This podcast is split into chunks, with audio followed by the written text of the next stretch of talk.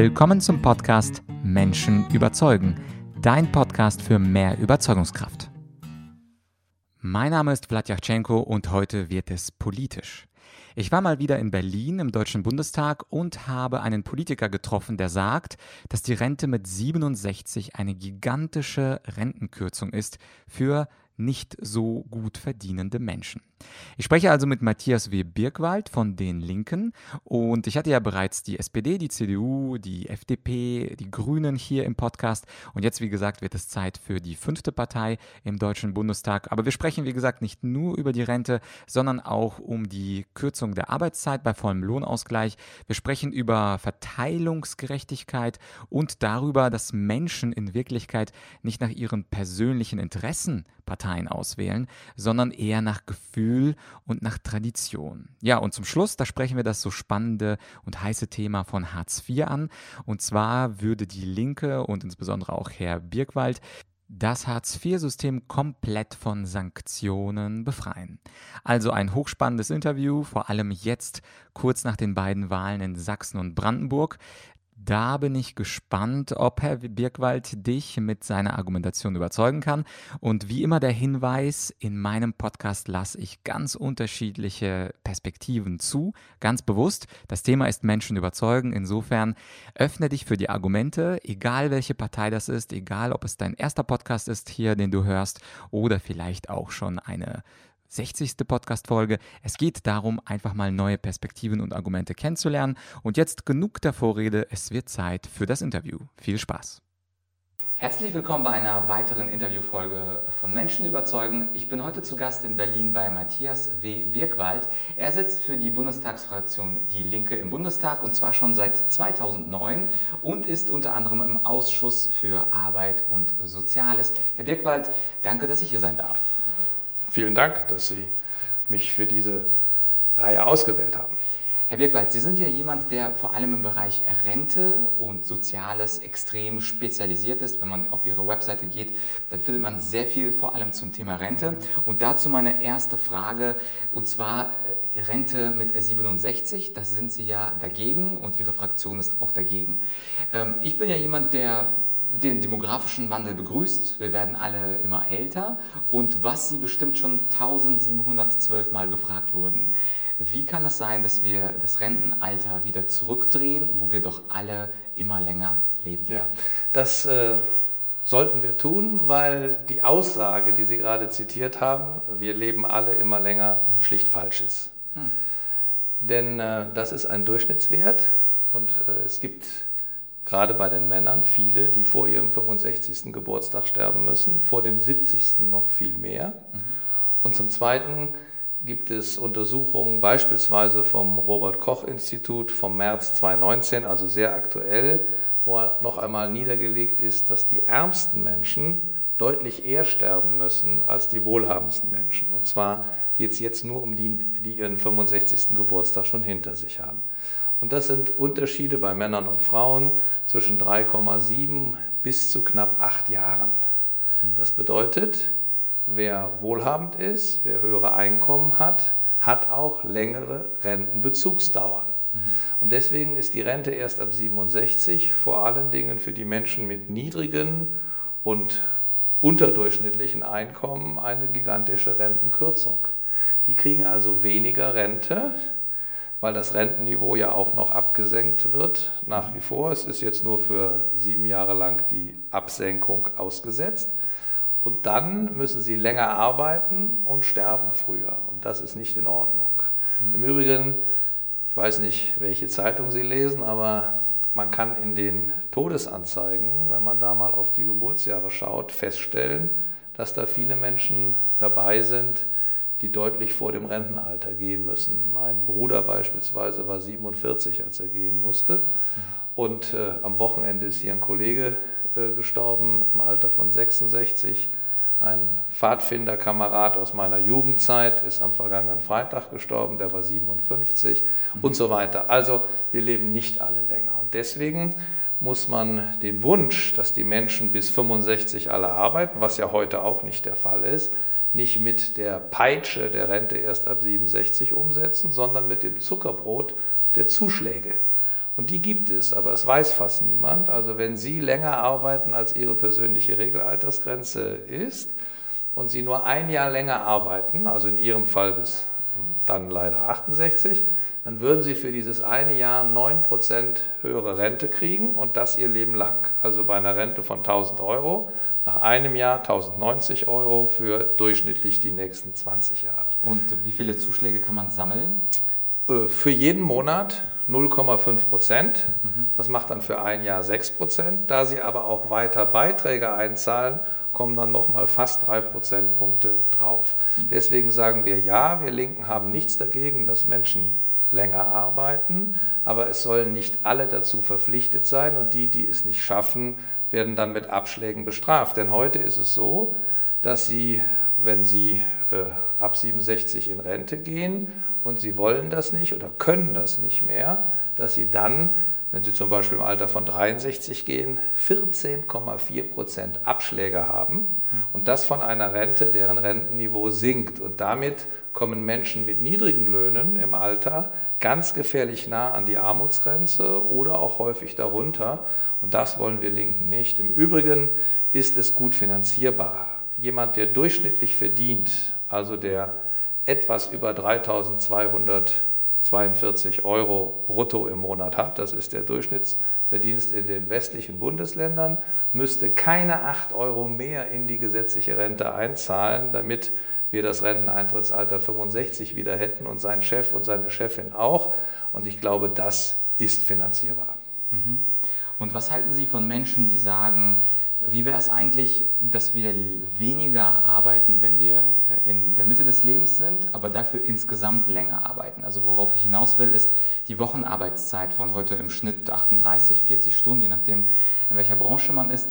Wäre es eigentlich eine Idee oder eine, gesündere Idee, dass wir weniger arbeiten, aber dafür länger? Oder wie stehen Sie dazu? Also eine äh, generelle Arbeitszeitverkürzung ist sehr sinnvoll.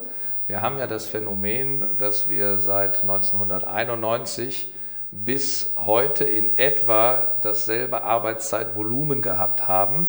Das war etwas über 61 Milliarden äh, Stunden, äh, nee, 61 äh, Millionen Stunden im Jahr und ähm, das ist jetzt gerade überschritten worden. Wir haben aber heute viel mehr Erwerbstätige, fast 45 Millionen und wir haben ähm, wesentlich weniger Vollzeitbeschäftigte, dafür aber mehr Teilzeitbeschäftigte. Mhm. Also was den Punkt angeht, gibt es ja schon Arbeitszeitverkürzung, aber eben leider ohne vollen Lohnausgleich. Und äh, wenn das äh, Leben entzerrt werden soll, dann brauchen wir eine Arbeitszeitverkürzung.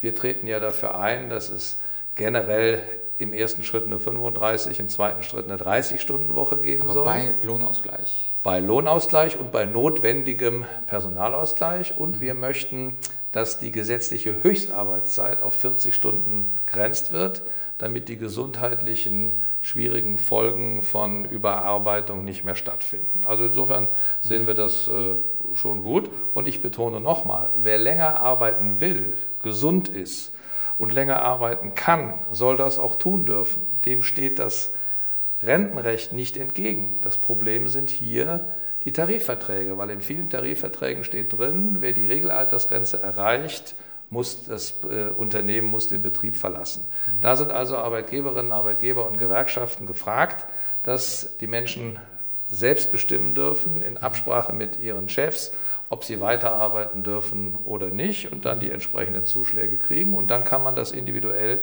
ja auch noch so regeln, dann später äh, länger zu arbeiten. Das klingt ja, ich will nochmal zurück auf den Lohnausgleich. Ähm, das klingt ja eigentlich wunderbar. Man arbeitet weniger und äh, bekommt aber das gleiche Geld. Also zum Beispiel ja. statt 38 Stunden arbeite ich 30 Stunden oder erstmal vielleicht 34, 35, bekomme das gleiche Geld. Da frage ich mich, warum wählen nicht alle die Linke? Das klingt doch fast zu schön, um wahr zu sein. Also die Frage stelle ich mir auch, zumal wir das ja früher in der Realität mal hatten.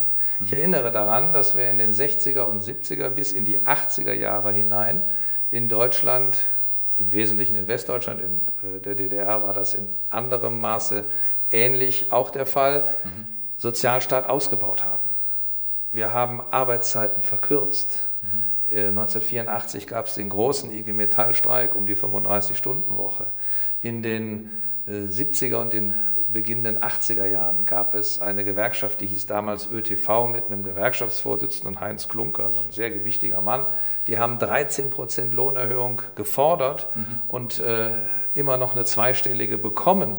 Und mit etwas äh, zeitlichem Verzug sind dann auch die Renten entsprechend angehoben worden. Das heißt, es gab enorme Lohnerhöhungen und es gab enorme Rentenerhöhungen und das alles bei sinkender Arbeitszeit. Wie ist sowas möglich? Das ist möglich durch zwei Punkte, durch Wirtschaftswachstum. Wir brauchen in Zukunft natürlich ein sozialökologisches Wachstum, weil wir ja keine zweite Erde im Kofferraum haben, aber Wachstum ist möglich und wir haben auch in der Vergangenheit Produktivitätsfortschritte gehabt. Und diese beiden Begriffe, Fortschritte der Arbeitsproduktivität und wirtschaftliches Wachstum, finden in vielen Rentendebatten überhaupt nicht statt. Da wird immer nur geguckt, wie viele Beschäftigte gibt es, wie viele Rentnerinnen und Rentner gibt es, als wenn es da keine Entwicklung gegeben hätte.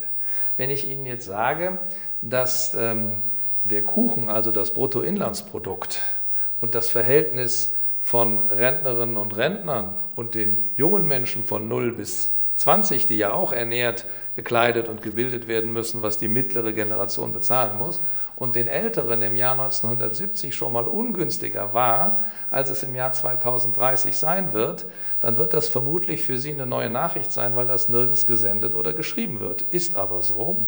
Und wie hat das im Jahr 1970 funktioniert mit einem kleineren Kuchen? Na, das hat funktioniert, indem die Verteilung eine andere war. Das heißt, wir haben heute was die Rente angeht, nicht primär ein demografisches Problem. Das haben wir eher in anderen Themenbereichen, Stichwort äh, Strukturwandel auf dem Land, Pflege etc. etc. Bei der Rente müssten die Produktivitätsgewinne und das, was wir an Wohlstand mehr erarbeiten, wieder gerechter verteilt werden und dann wäre das auch finanzierbar. Und das heißt in der Konsequenz, die Alterssicherung muss sich wieder viel mehr auf die gesetzliche Rente orientieren und die Arbeitgeberinnen und Arbeitgeber müssen wieder die Hälfte der gesamten Kosten, der gesamten Alterssicherung tragen, dann ginge das. Und das wird uns ja in Österreich beispielsweise vorgemacht, wie gut das laufen kann. Dort zahlen die Arbeitgeber 2,3 Prozentpunkte mehr ein als die Beschäftigten. Und insgesamt zahlen beide Gruppen mehr ein als hier in Deutschland. Und deswegen ist es auch kein Wunder, dass Österreich das beste Rentensystem in ganz Europa hat. Hm. Okay, und das Thema des Podcasts der Sendung ist ja Menschen überzeugen. Wenn Sie so argumentieren und ich Ihnen zuhöre, dann klingt das ja fast schon überzeugend. Warum kommt das denn bei der Mehrheit der Gesellschaft nicht an? Äh, soweit ich weiß, ist die Linke noch nicht die Spitzenpartei in Deutschland. Das ist vielleicht äh, für einige zu hoffen, aber die Botschaften klingen ja so, als würden sie der Mehrheit der Gesellschaft sehr nahe liegen. Also wahrscheinlich nicht den Unternehmern oder den Arbeitgebern, das ist klar. Also die würden ungern bei äh, Lohnausgleich äh, weniger Arbeitszeit pro Woche haben. Aber die meisten in unserem Land sind ja nicht Selbstständige und, und, äh, und Arbeitgeber, sondern die meisten sind Arbeitnehmer. Also nochmal die Frage, ja. warum wählen nicht mehr Leute die Das ist eine, eine sehr gute Frage, zumal wir auch eine Steuerpolitik haben, die für äh, Menschen, die beispielsweise Singles sind und bis 80.000 Euro brutto haben, mhm. würden wir eher die Steuern senken oder gleich halten und erst darüber äh, ansteigen lassen. Also die Linke ist übrigens auch in diesem Bereich eine Steuersenkungspartei und will nur für die mit den hohen Einkommen und Vermögen die Steuern anheben. Warum haben Sie dann nicht 30, 40 Prozent? Ja, das kann ich Ihnen sagen, weil die Menschen häufig leider nicht nach ihren Interessen wählen, sondern nach äh, vielen äh, grundsätzlichen Bezügen, nach äh, Gefühlen und auch nach Traditionen. Ich habe am vergangenen Wochenende mit einem befreundeten Ehepaar den Valomaten gemeinsam gemacht mhm. für die Europawahl. Mhm. Da war ein Selbstständiger dabei mhm. äh, und der wollte schon gar nicht, dass ich eine Partei mit hineinnehme in die Auswahl, weil man mhm. muss ja acht aus 40 Parteien mhm. auswählen. Und dann kam bei ihm raus, dass ausgerechnet er die meiste Übereinstimmung mit der SPD in dem Fall leider hatte, aber die hätte er niemals gewählt. Seine Frau war sehr verwundert, bei ihr stand die Linke an Aha. oberster Stelle. Und dann war da noch jemand bei und bei ihr waren es die Grünen. Also, äh, und das hatte sie auch nicht erwartet. Das heißt, Menschen prüfen nicht jedes Wahlprogramm vor jeder Wahl. Sie schauen nicht, ist das, was mir die CDU erzählt, dann auch wirklich das, äh, was sie hinterher tun. Mhm. Und viele Menschen haben in ganz bestimmten Themenfeldern ihren absoluten Schwerpunkt. Und die wählen dann die Partei X, weil die das sagt und nicht, weil sie in anderen Bereichen gut ist und die Partei Y und so weiter. Ähm, da gibt es Traditionen. Äh, ich fände das auch gut, wenn wir die Wahlergebnisse in Umfragen, die, äh, die, Ergebnisse in der Realität hätten, die die Grünen jetzt in Umfragen haben. Das ist aber nicht der Fall. Ich ziehe daraus die Konsequenz weiter für eine Rentenpolitik im Interesse der Versicherten, der Jungen, der Mittelalten, der Alten, der Uralten und der Steinalten zu werben. Mhm für eine Rentenpolitik einzutreten, die die Generationen nicht gegeneinander ausspielt, sondern die dafür sorgt, dass auch diejenigen, die heute jung sind, wenn sie mal alt sind, eine anständige Rente bekommen, von der sie auch im Alter in Würde leben können und dass sie dafür bereit sind, heute auch ein bisschen mehr zu bezahlen und nicht auf Produkte ähm, des Finanzmarktes zu setzen, von dem wir seit der Krise 2008 wissen, dass er auch zusammenbrechen kann. Also da hilft nur mit guten Argumenten und freundlich, sympathisch, überzeugend zu werben und das machen wir mhm. weiter und das mache ich weiter und dann müssen die Wählerinnen und Wähler entscheiden und was die entscheiden gilt. Die Wählerinnen und Wähler sind unser, unser Souverän in der Demokratie und wenn die sagen, ihr Linken, könnt ihr erzählen, was ihr wollt, auch wenn das noch so gut ist, ich wähle trotzdem eine andere Partei, mhm. muss ich das respektieren, auch wenn ich es für völlig falsch halte. Ja, ja. ja das, äh, ich greife das nochmal auf. Sie haben gesagt, viele Menschen wählen nicht wirklich nach ihren Interessen, ja. sondern nach bestimmten Ideologien. Und wenn jemand jetzt nicht links erzogen wurde, ist es ja auch unwahrscheinlich, dass er äh, zu ihrer Partei kommt, weil zum Beispiel die Eltern eine ganz andere Partei gewählt haben. Aber äh, soll jetzt nicht heißen, dass ich auf äh, der Seite der Linken bin, aber ich fände, dass ähm, es einfach logisch wäre, wenn ich ein Arbeitnehmer wäre, eher für die SPD und Linke zu stimmen und nicht, nicht für andere. Aber das ist. Das Fände ich auch logisch, es, aber. Es ist, äh, genau, aber es geht ja nicht immer nur nach Funktioniert nicht alleine. Ja. Noch nicht. Ähm, auch ein zweites Thema, was ja für die, äh, für die Linke neben der Rente besonders wichtig ist, ist ja auch das Thema Hartz IV, also äh, Unterstützung für die äh, Schwächsten, für die Bedürftigsten ja. in unserem Land. Was ist denn da, was hat die Linke da anzubieten, was besser ist als das Status quo? Ganz viel. Ohne das Thema Hartz IV würde es uns nicht geben. Das war eine, eine, die Ungerechtigkeit, die zentrale Ungerechtigkeit, die dazu beigetragen hat, dass die Linke aus der PDS und der WASG überhaupt gebildet wurde. Mhm. Heute ist es so, dass Menschen, die 20, 30 Jahre lang gearbeitet haben und dann beispielsweise wie bei Schlecker mhm. unverschuldet arbeitslos werden, mhm. weil die Unternehmenseigner große Fehler gemacht haben, zum Teil sogar Verbrechen begangen haben. Die beiden Kinder von Herrn Schlecker müssen jetzt ins Gefängnis. Äh, die verlieren dann ihren Arbeitsplatz, sind 55 äh, Jahre alt und kriegen nie wieder eine Festanstellung. Mhm. Und die werden dann mit der Hartz-Gesetzgebung auf das Existenzminimum verwiesen was durchschnittlich äh, bei Hartz-IV-Betroffenen um die 750 Euro liegt, inklusive Miete, wo ich nicht weiß, wie man davon in einer der Großstädte in äh, Deutschland leben soll. Da ist es dann ein kleines bisschen mehr über die äh, mhm. Wohnkosten.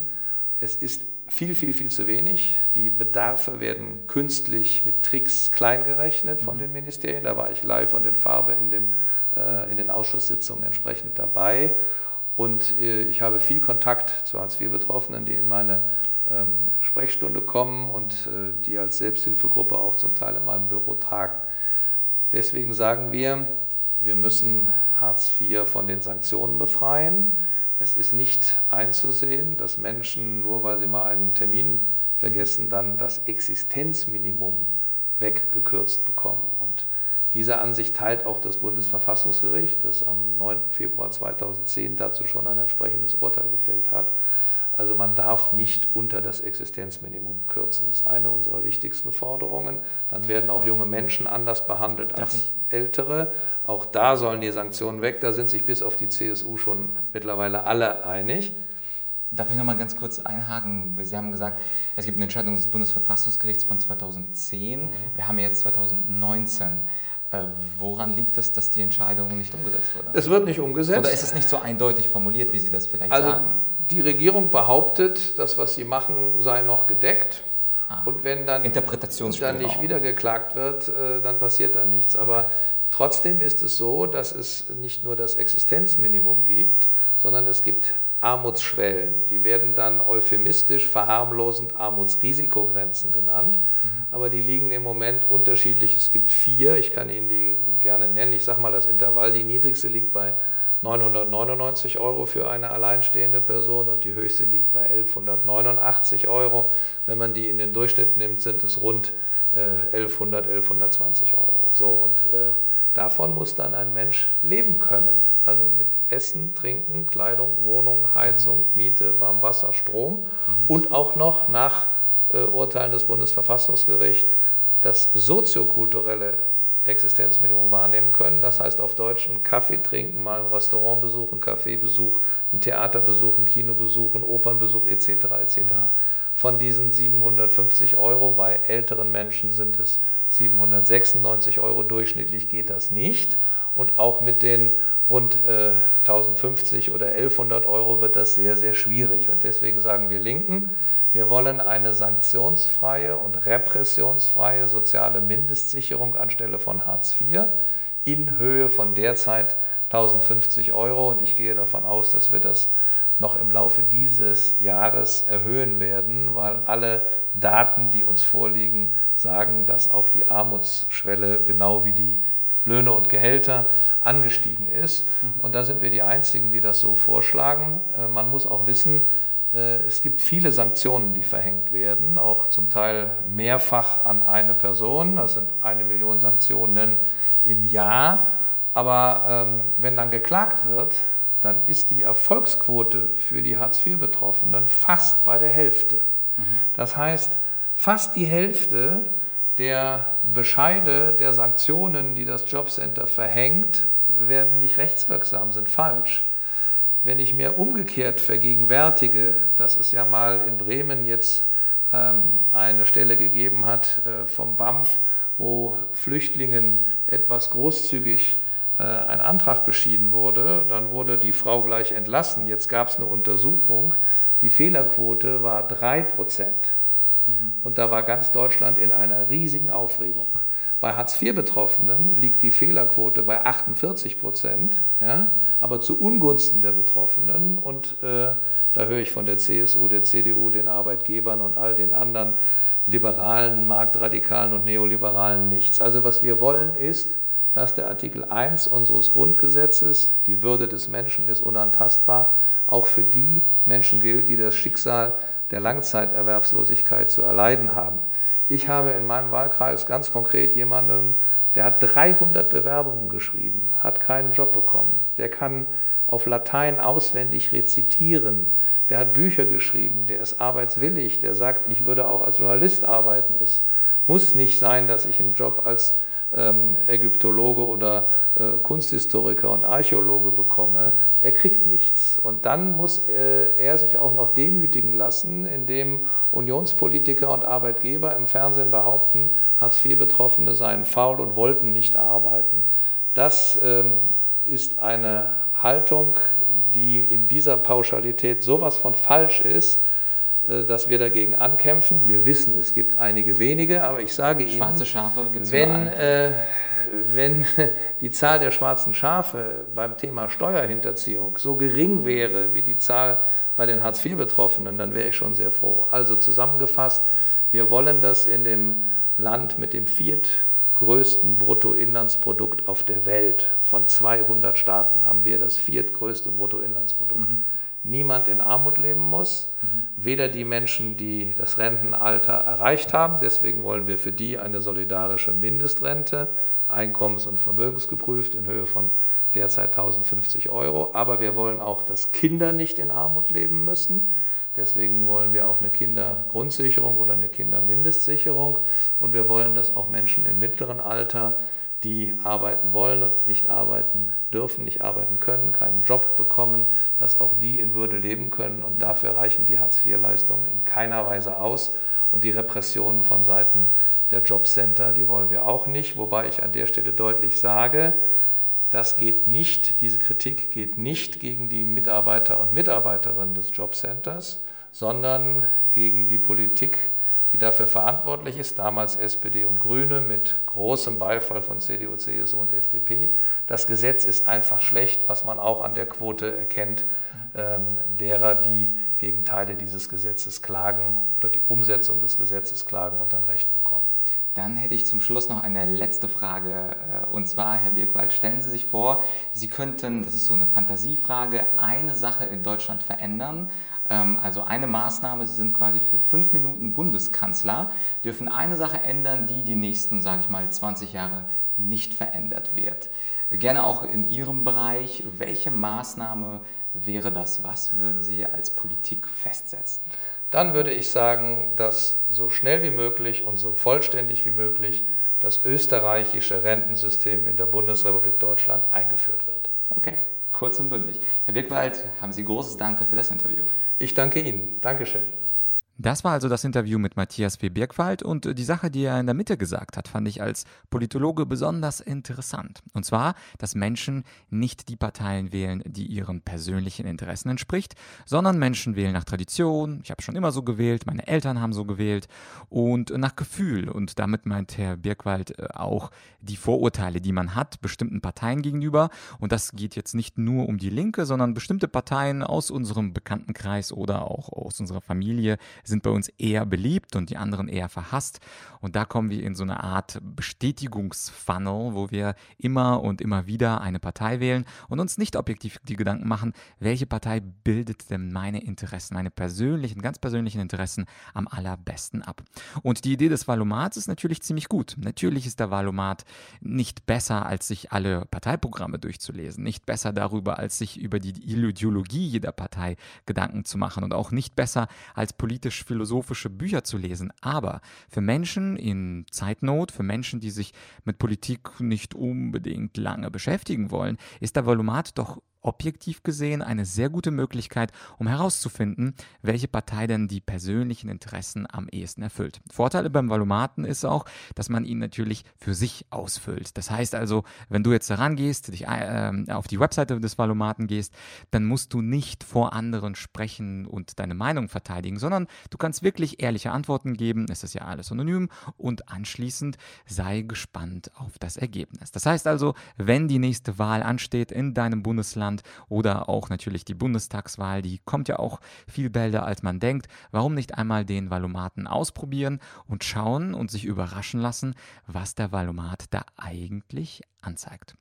Ja, das war es also für diese Interviewfolge. Ich werde verlinken natürlich auf die Homepage von Herrn Birkwald und ähm, interessanterweise ist ja das Thema Rente für alle relevant. Insofern deine persönliche Challenge und das ist eine diesmal eine Reflexions-Challenge. Haben dich die Argumente von Herrn Birkwald überzeugt? Siehst du das auch so, dass die Rente mit 67 objektiv zwar gut klingt und notwendig aus der Sicht des demografischen Wandels, aber für bestimmte Bevölkerungs Bevölkerungsgruppen, die nicht so viel verdienen, vielleicht nicht gerecht ist. Das würde mich auf jeden Fall interessieren. Schreib mir gerne, wenn du magst, ähm, eine kleine Antwort dazu auf podcast.argumentorik.com und schreib mir gerne auch einen kleinen Hinweis, ob du die Politikerinterviews generell für gut befindest. Denn äh, natürlich bin ich sehr gespannt, ähm, ob die politischen Gäste, die natürlich vom Berufsweg Wegen überzeugen müssen, ob sie für dich eine Bereicherung darstellen oder nicht. Ansonsten, wie gesagt, war es das für dieses Mal mit der Interviewfolge. Die nächste Folge ist wie gewohnt eine Solo-Folge. Ich werde nicht verraten, worum es geht, aber es geht natürlich mehr oder weniger um das Thema Menschen überzeugen. Falls du den Podcast nicht abonniert hast, dann hast du die Gelegenheit, egal wo du ihn hörst. Ich würde mich freuen, mehr Zuhörer zu bekommen. Also empfehle den Podcast auch gerne weiteren, teile das in Social Media. Das würde mir natürlich eine große Freude machen. Ansonsten, ich wünsche dir einen erfolgreichen, einen produktiven Tag und man hört sich ganz bald. Dein